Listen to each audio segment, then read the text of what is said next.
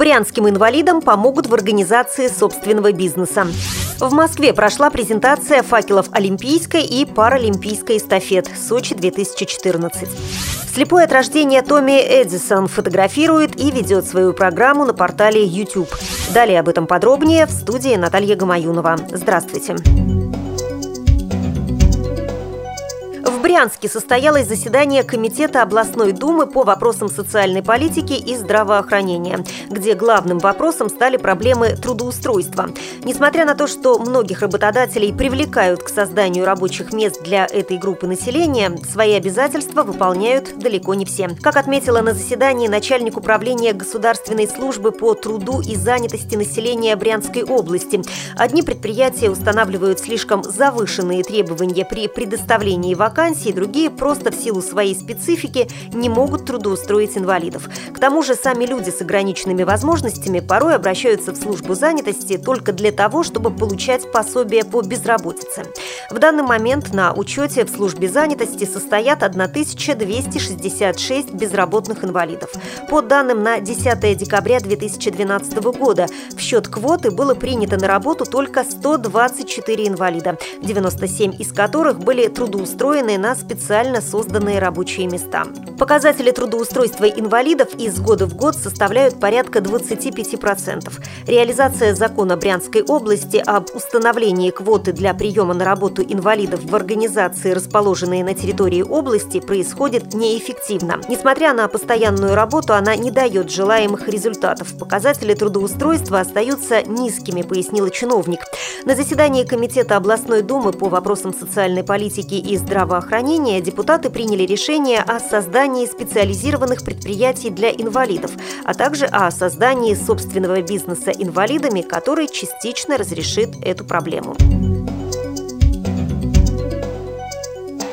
В Москве прошла презентация факелов Олимпийской и Паралимпийской эстафет Сочи-2014. Факелы были разработаны российской командой дизайнеров-инженеров. Оба факела идентичны по форме и размеру, но выполнены в разных цветах. Олимпийский в традиционном для всего российского спорта красном, а паралимпийский в небесно-голубом, символизирующем силу духа паралимпийского движения. Авторы постарались, чтобы в очертаниях факела угадывалось перо сказочной жар-птицы.